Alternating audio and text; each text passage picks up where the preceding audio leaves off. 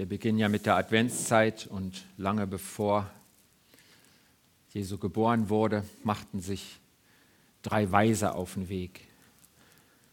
Und von denen wollen wir heute lernen. Ähm, ich stelle euch mehrere Weise vor. Wir kommen auf die drei Herren auf den Kamelen zurück und jetzt zeige ich euch mal drei Weise aus dem Rheintal. Das sind die drei. Das hier ist Horst Müller, ein Lokführer. Als ich eingeschult wurde ungefähr in den 60er Jahren, da hat Horst Müller gehört von einer Lok, die im Rhein liegt. Die im Rhein liegt, die Lok sieht ungefähr so aus, nur ist sie viel größer, 20 Tonnen Koloss. Die ist nagelneu von einem Schiff in den Rhein gefallen, irgendwo bei Germersheim. Also 1852. Und er hörte davon, er ist Lokführer, und er dachte, wenn man diese Lok bergen könnte. Er hatte praktisch eine Vision. Und mit der Zeit lernte er Menschen kennen, zum Beispiel ihn hier.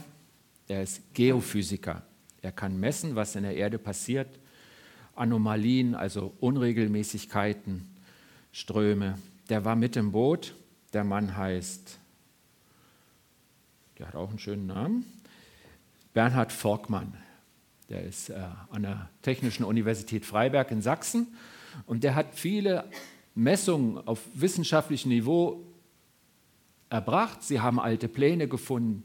Fast 30 Jahre haben sie zusammen geforscht. Der dritte im Bunde ist der Leiter eines Eisenbahnmuseums bei Darmstadt.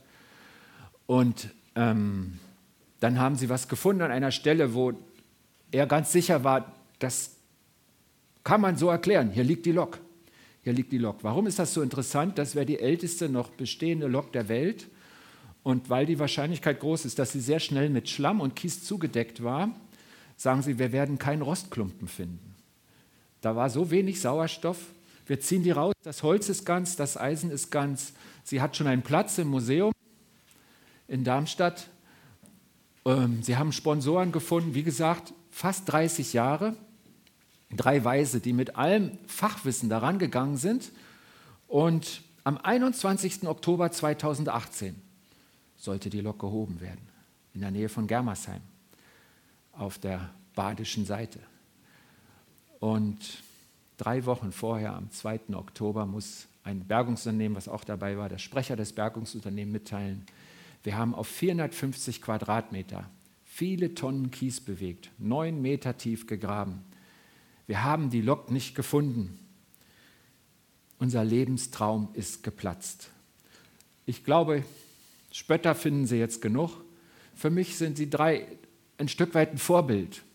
Sie haben die halbe Million Euro zusammengekriegt, um das Unternehmen zu starten. Sie hatten eine Vision, ein Ziel, etwas, was ähm, für die Menschheit Geschichte anfassbar macht und äh, waren davon bewegt. Und sie sind losgegangen. Sie sind losgegangen, obwohl sie nicht wussten, wie es ausgeht. Und ich glaube, das verbindet sie mit den drei Weisen. Das ist bei denen nämlich ganz genauso. Von denen wissen wir nicht, ob es drei waren. Weisen, das ist äh, schon mal eine nette Umformulierung. In der Bibel steht Magoi, also Magier. Aber das ist auch nicht so, wie wir uns das vorstellen, sondern das waren die Wissenschaftler der damaligen Zeit. Mit allem, was damals als Wissenschaft galt, waren die bewandt, die kannten sich aus. Und dann kam diese Sternkonstellation am Himmel und sie sagten, nach unserer Wissenschaft, nach unseren Erkenntnissen, gibt es da einen unglaublich großen König in einer Ecke weg von uns. Wir leben hier in einem Großreich irgendwo im Osten, aber da, von dem Reich hören wir eigentlich fast nichts, aber da muss was Unheimliches passiert sein. Und ich weiß nicht, ob ihr euch das vorstellen könnt, aber wir hören mal den Text und dann gucken wir mal mit den drei Weisen, machen wir uns auf den Weg, in, in, auf ihren Weg eigentlich und gucken mal, ob es nicht auch unser Weg ist. Ich lese den Text mit uns nach der Hoffnung für alle. Jesus wurde in Bethlehem geboren einer kleinen Stadt in Juda. Herodes war damals König. In dieser Zeit kamen einige Sternforscher aus dem Orient nach Jerusalem und erkundigten sich, wo ist der neugeborene König der Juden? Wir haben seinen Stern aufgehen sehen und sind hierher gekommen, um ihn anzubeten. König Herodes war bestürzt. Und nicht nur er, sondern alle Einwohner Jerusalems. Er rief die führenden Priester und Schriftgelehrten zusammen und fragte sie, wo soll dieser neugeborene König der Juden zur Welt kommen? Sie antworteten ihm, auch sie waren weise und guckten in ihre Bücher. Im Buch des Propheten Micha heißt es, Bethlehem, du bist keineswegs die unbedeutendste Stadt im Land Juda. Denn aus dir kommt der Mann, der mein Volk Israel führen wird. Da rief Herodes die Sternenforscher heimlich zu sich und fragte sie, wann sie zum ersten Mal den Stern gesehen hätten. Anschließend schickte er sie mit diesem Befehl nach Bethlehem. Sucht nach dem Kind und gebt mir Nachricht, wenn ihr es gefunden habt. Ich will dann auch hingehen und ihm Ehre erweisen. Nach diesem Gespräch gingen die Sternforscher nach Bethlehem. Und das Unglaubliche geschah. Der Stern, den sie im Osten gesehen hatten, führte sie. Er blieb über dem Haus stehen, in dem das Kind war. Da kannte ihre Freude keine Grenzen. Sie gingen in das Haus, wo sie das Kind mit seiner Mutter Maria fanden, knieten vor ihm nieder und beteten es an. Dann packten sie ihre Schätze aus und beschenkten das Kind mit Gold, Weihrauch und Myrrhe. Im Traum befahl ihnen Gott, nicht mehr zu Herodes zurückzukehren. Deshalb wählten die Weisen für ihre Heimreise einen anderen Weg. Das ist der Bericht, den wir davon haben, wie es den Weisen gegangen ist. Und was wir von ihnen lernen können, wo wir ein Stück weit alle weise sind unterwegs, das werden wir sehen. Zum einen aufbrechen. Christsein heißt unterwegs sein mit Jesus. Und auf das Ziel hin unterwegs sein, wo wir bei ihm ankommen können. Und ich glaube, es gibt kein Christsein ohne unterwegs sein, zumindest im Herzen. Wenn du in deinem Herzen nicht unterwegs bist, wenn du nicht Bewegung hast, wenn du nicht bereit bist, einen Standpunkt zu verändern und zu einem neuen zu gehen, den Jesus dir zeigt, ich glaube, dann ist es kein Christsein. Wir sind alle unterwegs wie die Weisen, zumindest ein Stück weit, vielleicht nicht auf einem Kamel, aber im Leben. Wie sagt Paulus, ich vergesse, was da hinten ist und strecke mich aus nach dem, was da vorne ist und jage nach dem vorgesteckten Ziel, dem Siegespreis der himmlischen Berufung Gottes in Christus Jesus. So beschreibt er sein Leben, dass er unterwegs ist, damit verbindet man Missionsreisen. Aber ich glaube, er meint damit viel mehr als das. Ich glaube, er war auch unterwegs, als er zwei Jahre in Korinth war, wo er jeden Morgen zum selben Haus ging und am Abend wieder ins selbe zum Schlafen. Aber er ist unterwegs. Das Ziel, wonach er sich ausstreckt, ist nicht geografisch durch eine Reise zu erreichen, sondern er folgt Jesus nach und dafür betritt er Neuland. Ich glaube, wer nicht innerlich in Bewegung ist, der kann auch nicht da ankommen, wo Jesus ihn haben will. Ich sage das nochmal. Wer nicht innerlich in Bewegung ist, und das ist keine Frage des Alters, sondern das gilt für unser Leben, der kann auch nicht da ankommen, wo Jesus ihn haben will. Es gibt kein Christsein und kein Gemeindeleben ohne Bewegung, ohne Unterwegssein. Unsere Gemeinde hier in diesem Gebäude im Brühl, sagen wir, kennt mehrere gute Aufbrüche. Da gibt es die Gründungsphase. Weiß jemand, wann das war? In 20er Jahren, glaube ich. 23. Siehst du, ich habe hier 21 Fragezeichen. Ich dachte, das frage ich euch. Dankeschön, Siegfried. Das war ja ein guter Aufbruch. Es gäbe uns schlicht und ergreifend nicht, wenn nicht vor 95 Jahren Leute gesagt hätten, wir brechen auf, wir machen was Neues, etwas, was es noch nicht gibt. Wir wissen noch nicht, was rauskommt, aber wir fangen an. Einen anderen Aufbruch, sonst wären wir auch nicht hier, dass man sich für dieses Gebäude entschieden hat, dass man es umgebaut hat und dass wir vor einiger Zeit die 25-Jahr-Feier feiern konnten, dass wir an dieser Adresse sind. Wir hatten vorher keine. Wir waren immer mal hier, mal da im Ort. Aufbrüche. Ich denke auch, dass wir in die Jugendarbeit investiert haben, immer wieder mal mit Toni Strunz, mit Wladimir Stanow und jetzt haben wir wieder jemanden, den Florian Brinkmann. Das sind Aufbrüche. Aufbrüche erhalten uns am Leben. Sind wir heute eigentlich im Aufbruch? Es beginnt der Advent. Aufbruch. Worauf steuern wir zu? Was bündelt unsere Kraft, unseren Einsatz? Die drei Männer, die drei Weisen vom Rheintal.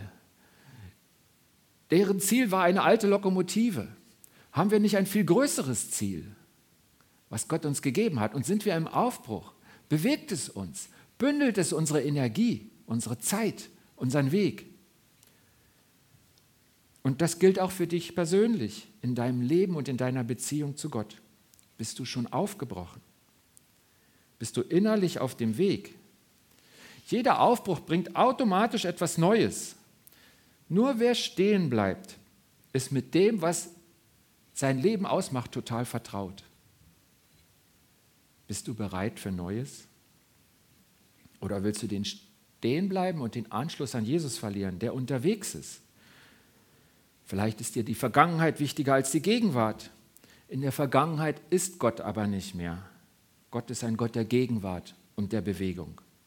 Er ist immer unterwegs, unterwegs mit seinen Jüngern und unterwegs zu den Menschen. Sind wir unterwegs mit Gott?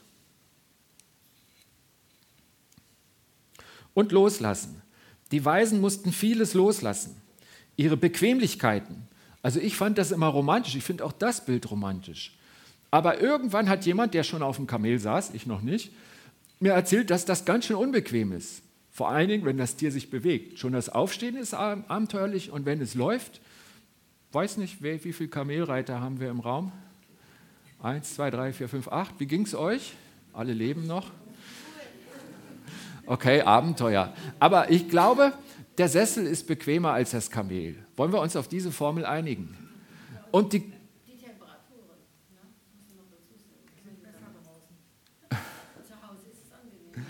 Also ganz sicher, diese drei Wissenschaftler des Altertums hätten es zu Hause gemütlicher gehabt als auf dem Kamel. Das ist ganz sicher. Sie haben ihre Sicherheiten losgelassen, da wo sie sich auskannten. Sie mussten in fremde Länder. In der Heimat waren sie geachtete Leute, zu Hause waren, woanders waren sie Nobody. Wer wusste denn, ob sie nicht überfallen werden? Sie hatten auch wertvolles Zeug mit, das werden sie wahrscheinlich nicht oben aufgelegt haben, dass jeder sieht, aber trotzdem die Gefahr. Kennt ihr das, wenn man mit viel Geld im Portemonnaie rumläuft? Man fühlt sich anders. So ging es den dreien. Sie gingen trotzdem, weil sie ein klares Ziel vor Augen hatten. Sie haben sich irgendwann entschieden, wenn das nichts ist und wir kommen in zwei Jahren wieder, die waren wirklich lange unterwegs, dann lachen uns alle aus. Aber wir wollen trotzdem gehen. Es ist uns wichtiger als das Risiko, dass wir scheitern. Und darin sind sie mir totale Vorbilder. Und darin verbinde ich sie auch mit den Dreien und der Lok. Sie wollten den neuen König finden. Das war ihnen wichtiger als alles anderes. Und manchmal muss man Großes loslassen. Wir Schneiders, wir haben auch Sicherheiten losgelassen. Das überspringen wir jetzt mal. Das waren unsere drei Kinder eine Woche nach der Ankunft in Brasilien. Ähm aber es gibt ja andere. Was hat die Rebecca losgelassen, als sie in den Irak gefahren ist, vor ein paar Wochen? Und dachte an Adrian und Kara. Adrian hat sich für eine Ausbildung im Ausland entschieden, in einer fremden Sprache, mit allerhand Schwierigkeiten. Es wäre sicher viel einfacher für ihn, jetzt in Hasloch zu wohnen. Kara ist in Taiwan, konfrontiert mit einer der schwersten Sprachen der Welt. So Beispiele, dass man manchmal was loslassen muss, Sicherheiten loslassen. Jesus sagt, wer mir nachfolgt und sieht zurück, der ist nicht geschickt für das Reich Gottes. Gott fragt, gehst du denn auch los und vertraust mir, auch wenn ich dir nicht verspreche, dass dir und deinem Lieben nichts passiert. Das hätten wir ja so am allerliebsten, dass nichts passiert. Loslassen gehört auch zum Christsein. Und das kann Gott von dir erwarten, selbst wenn du auch hier in Hassloch bleibst, was musst du loslassen? Sind es Gewohnheiten, die nicht mehr passen? Wenn Gott das sagt, bist du bereit dazu? Also nicht ich sage das, aber darf Gott sowas sagen? Ob es nun vertraute Lieder sind oder die Gemeinschaft, wie sie früher war, vielleicht auch etwas, was in diesem Haus vertraut ist. Vielleicht sind es auch liebgewordene Menschen, Vielleicht sind es Dinge oder Situationen, durch die ich mich sicher fühle. Was musst du loslassen? Ist Gott meine Sicherheit oder ist es etwas anderes? Besitz oder Menschen? Was muss ich loslassen, damit ich mit Gott unterwegs bin? Und mit welchem Neuen muss ich mich arrangieren, auch wenn es mir unbequem ist? Ich komme nochmal auf die Kamele zu sprechen. Ähm, Welches Neue fühlt sich für dich an wie ein Kamel? Und doch liegt es in dem Abschnitt, in dem du jetzt gehst. Können wir die nächste Folie überspringen? Gleich zur dritten. Danke. Also, was ist mein Kamel? Was muss ich loslassen? Mit welchem neuen muss ich mich arrangieren? Was wir auch an den dreien sehen, ist Gehorchen. Da gibt es einen ganz erstaunlichen Hinweis auf äh, die Rückreise dieser dreien. Also wir reden jetzt nicht über irgendwelche Frommen, die schon ganz viel mit Jesus erlebt haben, sondern das sind diese drei Magier aus dem Osten. Nennen wir sie einfach mal Wissenschaftler. Ungefähr drei, die Zahl steht nicht in der Bibel. Und die träumen was. Und daraufhin gehen sie nicht zu dem König zurück. Warum eigentlich? Sie waren so gesegnet. Als sie das Kind gesehen haben, waren sie so glücklich. Und äh, der König wollte doch auch hin. Er hatte ihnen doch gesagt, ich will ihm auch Ehre erweisen. Und jetzt träumen sie da was. Ich weiß nicht, wer hat letzte Nacht geträumt? nicht jeder erinnert sich dran, aber jeder hat geträumt. Und, und da ändern sie den ganzen Plan, ärgern den König, hauen irgendwie klammheimlich auf einer anderen Route wieder ab. Rückweg nach Hause. Sie gehorchen dem Gott, den sie eigentlich gar nicht kennen. Es gibt manchmal scheinbar gute Gründe dafür, Gott nicht zu gehorchen. Wofür entscheide ich mich? Wir müssen Gott mehr gehorchen als den Menschen, das sagen die Jünger mal vor dem Hohen Rat. Und wie ist es in meinem Leben? Was hat Gott zu dir gesagt? Wo musst du gehorchen? Verstehst du es vielleicht gar nicht?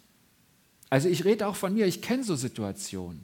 Und die Entscheidung zu sagen, ich gehorche Gott, die läuft nicht automatisch. Bist du bereit dazu? Wir sind nicht unterwegs zu Neuem, weil uns das Alte zu langweilig wäre, sondern wir sind unterwegs, weil wir einen Auftrag haben. Im klassischsten sieht man ihn im Missionsbefehl, geht hin in alle Welt. Und das heißt jetzt nicht, dass jeder umziehen muss, wie der Adrian, aber das heißt, dass wir unterwegs sind und das ist unser Auftrag. Und wenn wir unterwegs sind zum Neuen, dann ist das nicht aus Abenteuerlust, sondern weil wir einen Auftrag haben, dass Gott gesagt hat, geht zu den Menschen und sagt ihnen das Tolle, was ihr selbst gehört habt. Der Auftrag setzt uns in Bewegung. Woher bekommt man da die Energie?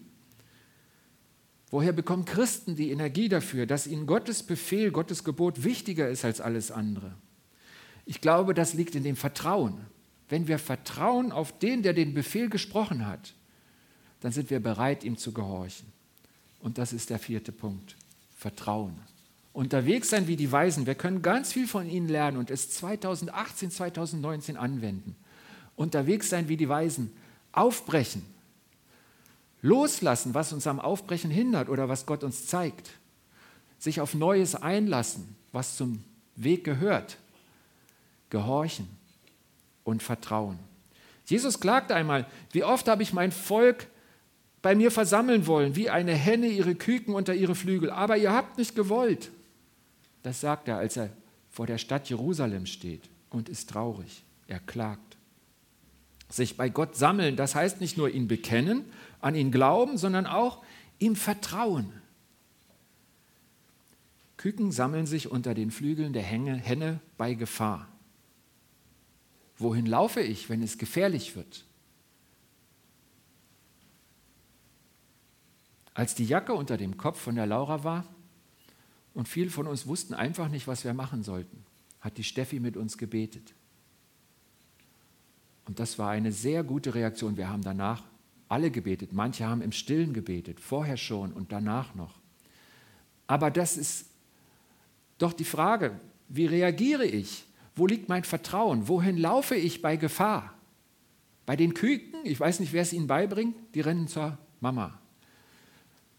Rennen wir zum Papa? Vertrauen in Gott zeigt sich nicht so sehr in Gefühlen, sondern in meinem Handeln. Tue ich das, was er sagt? Lasse ich das los, was ich loslassen soll? Breche ich auf und bin ich unterwegs auf dem Weg Jesus nach, aber auch auf dem Weg zu ihm hin? Advent ist ja auch die Erinnerung für uns Christen, dass er wiederkommt. Und darauf müssen wir uns vorbereiten das Weihnachtsfest vorbereiten, das ist eine kulturelle Sache. Aber sein erstes Kommen ist ja schon vorbei. Aber eigentlich bereiten wir uns doch darauf vor, dass Jesus wiederkommt. Erstaunlicherweise gibt dieser brutale König Herodes uns einen ganz tollen Rat. Er sagt, sucht nach dem Kind und gebt mir Nachricht, wenn ihr es gefunden habt. Für unsere Adventszeit der Vorbereitung auf die Ankunft Jesu könnte das das Motto sein. Sucht nach dem Kind, nach dem Sohn Gottes und gebt die gute Nachricht weiter, wenn ihr ihn gefunden habt. Sucht nach dem Sohn Gottes, Jesus. Wo ist er? Wo ist sein Wille? Wo ist seine Gegenwart? Wo ist sein Weg für mich? Und was ich von ihm empfange, das gebe ich weiter. Eigentlich gibt uns Herodes hier, ausgerechnet dieser brutale König, den Hinweis, was Advent ist und was unser Weg sein könnte, wo wir unterwegs sind. Und das Schöne ist, was wir machen, ist viel wertvoller, als diese alte Lok zu finden. Wenn die mal irgendwo steht, gucke ich sie mir an. Schon mein Vater hat mich in Technikmuseen geschleppt. Aber wir haben doch was viel Wichtigeres, als eine Lok zu suchen. Wir können den Sohn Gottes suchen, den Retter der Menschheit. Und wir versammeln uns hier, weil wir wissen, dass es ihn gibt, dass wir ihn gefunden haben. Und unser Auftrag ist jetzt, geht hin zu den Menschen und sagt das weiter.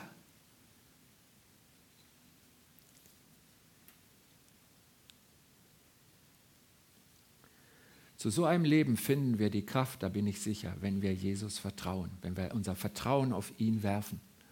Und diese vier Sachen können wir von den Weisen lernen.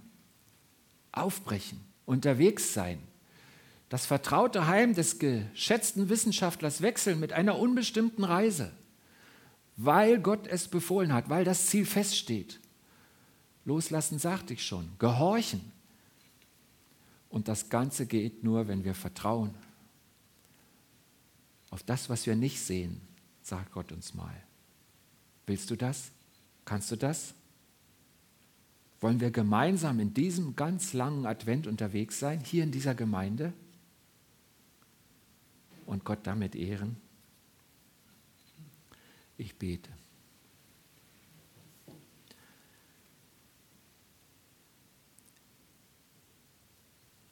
Jesus Christus, wie schön, dass uns das Kirchenjahr daran erinnert, dass du gekommen bist. Gott ist Mensch geworden. Der große Gott schlüpft in die Haut eines kleinen Babys. Das war dir so wichtig, dass du es durchgezogen hast, obwohl das viel zu klein ist für dich. Unsere Welt ist klein und du bist groß. Aber du bist zu uns gekommen. Du hast uns gerettet alles Falsche, Verkehrte, Verdrehte, Kaputte in meinem Leben. Das hast du gesehen und du hast geheult und hast gesagt, wie kann ich den Carsten retten? Wie kann ich alle in diesem Saal retten? Und dann bist du gekommen, hast unsere Sünde ans Kreuz genagelt und hast uns frei gemacht zum Atmen, zum Leben. Und das dürfen wir weiter sagen, Jesus. Und wir wissen, du kommst wieder und auf dem Weg zu deinem Wiederkommen sind wir unterwegs mit dir. Und äh, hilf mir doch, dass ich meinen Po hochkriege dass ich einer von denen bin, die unterwegs sind, die bereit sind, auf ein Kamel zu klettern, die Sicherheiten loslassen, die dir gehorchen. Herr Jesus, ich bitte dich darum, dass uns das in dieser Gemeinde verbindet und jeder von uns, auch in der Woche, wenn wir nicht Gottesdienst feiern, in diesem Sinn verbunden sind. Und schenke doch, dass es auch die Laura und der Tobias und ihr Baby merken, dass sie mit dir unterwegs sind mit dir jetzt im Krankenhaus ankommen und mit dir durch diesen Tag kommen und durch diese Situation. Ich danke dir, Herr Jesus, dass wir nicht wie die drei Weisen alleine unterwegs sind, sondern bei uns reitest du immer mit.